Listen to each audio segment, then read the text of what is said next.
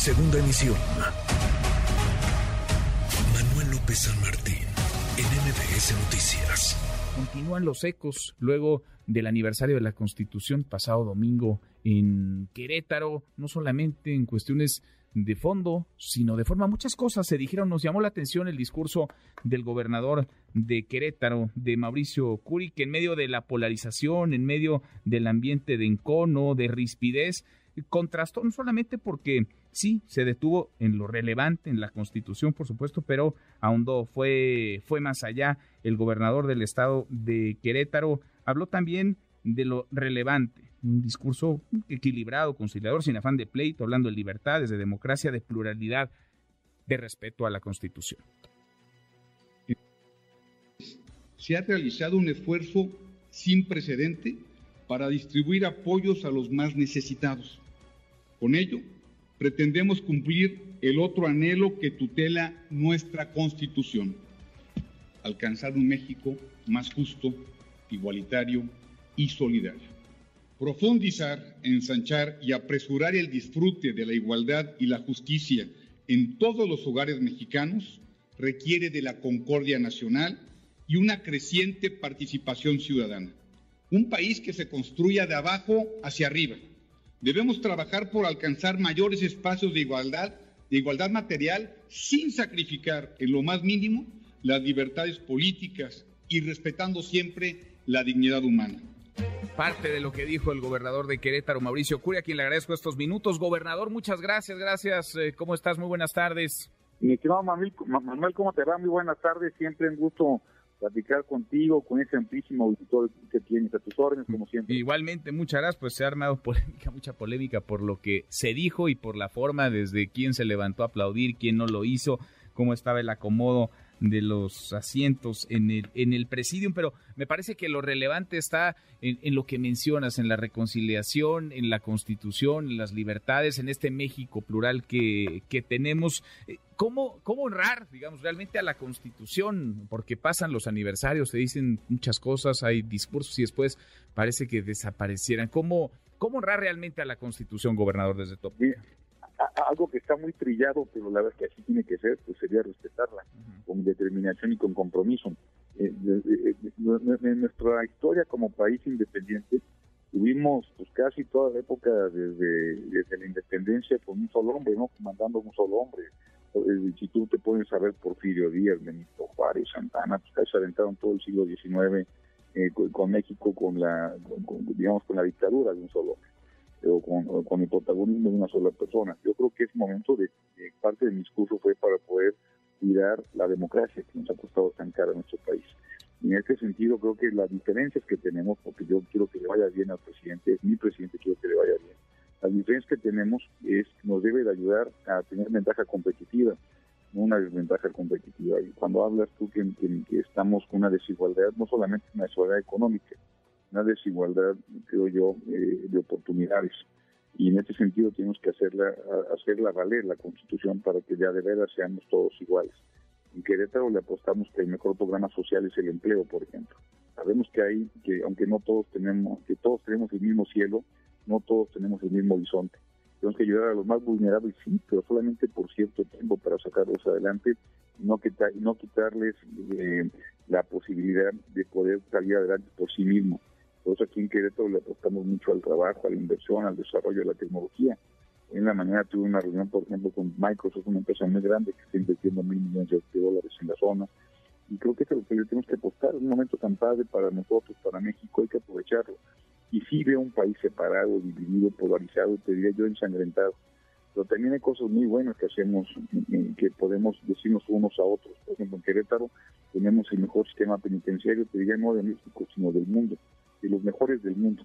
Y en esta parte seguimos trabajando. Al día de ayer vinieron eh, del Poder Judicial de Brasil a ver lo que estábamos haciendo en Querétaro.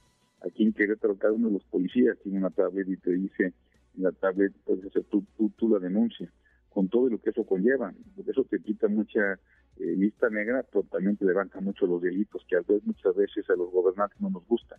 Pero como yo estuve en la empresa, sé que hay algo peor que perder dinero en una empresa, que es no saber que estás perdiendo dinero y aquí en, el gobierno, en el servicio público, lo peor que te puede pasar es tener una mala información, ya sea de los delitos o ya sea de la parte de salud, etcétera. Entonces hay que apostarle mucho a lo bueno que tenemos, a lo que nos hermana y a lo que nos une. Y ver en eso que de verdad que no es poco ni es menor lo que tenemos en lo que se refiere a la parte que tenemos en común todos las los mexicanos y que nunca se repita lo que sucedió en la revolución, donde desgraciadamente pasaron una gran cantidad de muertes. Parece que fue hace mucho, pero fue hace 106 años. y, creo de verdad que en el, momento que estamos viendo nuestro país tan ensangrentado que estamos, estamos a apostarle al Estado de Derecho, apostarle a que la Constitución nos garantice igualdad y no buscar atajos o violentar la Constitución por medio de leyes que no son constitucionales. Ahora, siempre me ha llamado la atención tu, tu posición, porque estamos sí en un México muy polarizado, en donde parece que la efervescencia obliga a estar o de un lado o del otro. Y esto ha derivado en que los mexicanos se encuentren situados en bandos, el bando que apoya al presidente López Obrador y que todo lo ve bien y el bando que le critica todo lo que hace su gobierno. Tú dices, yo quiero que le vaya bien al presidente, pero tú eres panista, tú eres un gobernador, digamos, eh, de oposición. ¿Es posible, digamos, cerrar esa brecha de polarización, gobernador? Mira, yo, eh, yo por supuesto que quiero que vaya bien el presidente, pues aquí vivo en, este país, aquí no importa quién meta el gol siempre, gane, siempre cuánto gane México. y, de verdad, eh, ya quitarnos un poquito de fifí, de chaivos, porque es un solo México. Y tenemos que salir, necesitamos mucha participación ciudadana. Cuando hablan de, de, conservadores y liberales, de neoliberales, yo creo lo, lo, de verdad es que eso ya pasó hace 150 años. Es decir, ya le hay que darle vuelta a eso. Aquí no hay gente buena y gente mala. Aquí hay mexicanos que tenemos que trabajar en conjunto para poder tener una mejor calidad de vida.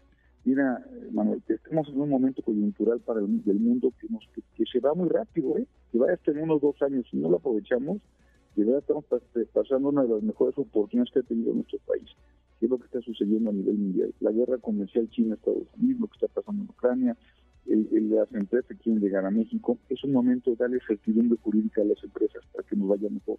Yo siempre he dicho que la única forma de bajar la pobreza es la empresa. Nada ni nadie que da la dignidad de tener un trabajo.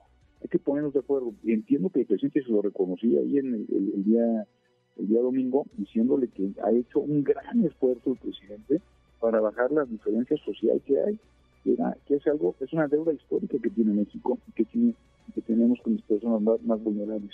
Pero eso no quiere decir que sea el clientelismo, no quiere decir que debe ser gente que, debe, que, debe, que debemos detenerla solamente para que voten por uno o otro partido, al contrario, hay que sacarlos adelante para que puedan educarse, desarrollar tecnología, innovación, y si no lo hacemos, lo que estamos haciendo con esta gente es, es, es condenarlas a la explotación o algo peor, a la indiferencia. Y este tamaño es el compromiso y el reto que tiene México. De verdad estamos en un gran momento para poder atraer inversión a México. estamos levantando la mano, estamos viendo por inversión, sabemos los, retos que tiene Querétaro, agua, energía, seguridad, eh, movilidad, y lo hablé con el señor presidente y tuve la, el, apoyo por parte de él, porque de verdad lo necesitamos, porque ya a partir de que pasaron las elecciones, ya todos trabajamos para lo mismo, ya todos queremos que nos vaya bien, que en los momentos de, del debate, los momentos de la, de, de, las, de, las, la competencia, pues ya pasó, a mí me pasó hace año y medio, y, y, en el caso de la presidencia, pues pasó hace casi cinco. Pues yo creo que es momento de verdad de buscar resultados, es momento de ver cómo combatimos entre todos la corrupción. La corrupción no se termina por decreto, la corrupción se termina en la medida que tengamos sistemas de participación ciudadana, sistemas para que no para que no nos roben y si nos roban darnos cuenta y meterlos a la cárcel como hace cualquier empresa. Mm, pues sí, suena bien. El problema es que parece que en México vivimos entre elecciones, ¿no? A ver, tenemos a la vuelta de la esquina Coahuila y el Estado de México y la carrera por la sucesión eh, presidencial comenzó hace hace un buen rato. Por eso me llama la atención que hablemos con un gobernador que habla como gobernador y no como político en campaña, porque estamos acostumbrados a que pues todo es cálculo político y electoral y todo el mundo se está administrando y todo el mundo está eh, moviendo sus fichas en el ajedrez de la próxima elección y no, no del momento actual como país. Yo creo que como gobernantes tenemos, nos, nos contrataron, nos contrataron para, para hacer y, para, y para no voltear a ver a quién echamos la culpa, sino para ver hacia adelante, ver cómo podemos dejar una mejor calidad de vida para aquellos que votaron por nosotros. Lo dije el domingo, nosotros somos mandatarios y aquellos que en, en unas elecciones libres, hechas por las y los ciudadanos, libres, eh, limpias y periódicas, pues votaron por nosotros. Y, es que, y sabemos qué día entramos y qué día salimos. Eh, y creo que eso es muy importante y este tiempo que tenemos, como yo le digo a mi gabinete, cada día que pasa no es un día más, es un día menos que tenemos para darle respuesta a la oferta de campaña que hicimos hace año y medio. Por último, gobernador, decía el presidente López Obrador hace, hace poco que no descarta que se construya el tren México-Querétaro, ese proyecto fallido que se trató de iniciar durante el gobierno de Enrique Peña Nieto. ¿Tú lo verías bien? ¿Tú lo has platicado con el presidente? Sí, desde que para empezar, te voy a platicar algo. Yo, yo nací en Orizaba, Veracruz, y, llegué a Querétaro a los nueve años. Llegué a Querétaro porque parte de los argumentos que dio mi papá para venirnos a Querétaro es porque iba a haber un tren rápido en Querétaro, hace, hace 45 años. Entonces, de verdad creo que es muy importante. El, tren da mucha muchísima conectividad. Desgraciadamente, en el sexenio del presidente Peña, se cayó por motivos de, corrupción. O sea, ni empezar el proyecto ya, ya se cayó por motivos de corrupción, ya teníamos la gana, ya teníamos dónde iba a llegar y se cayó por motivos de corrupción. Ahora el señor presidente lo platicamos eh, y, él, yo le decía que inclusive hay espacio para poder caminar en la carretera, ampliar la carretera, y él me decía que prefería el tren, y la verdad, si se hace el tren sería una gran noticia para Querétaro, para el Bajío y para el accidente de México. Da conectividad y da una, y es donde más digamos, demanda o, demanda de conectividad hay mucho más que en el sureste. Entonces creo que sería muy importante este tren para la zona del centro del país. Sin duda, sin duda. Pues ojalá, ojalá esta sea la buena para el tren después de 45 de 45 años de tener el deseo de tenerlo en el radar, pues de que exista el proyecto. Gobernador, como siempre, qué gusto escucharte. Gracias. Redes sociales para que siga en contacto: Twitter, Facebook y TikTok. M. López San Martín.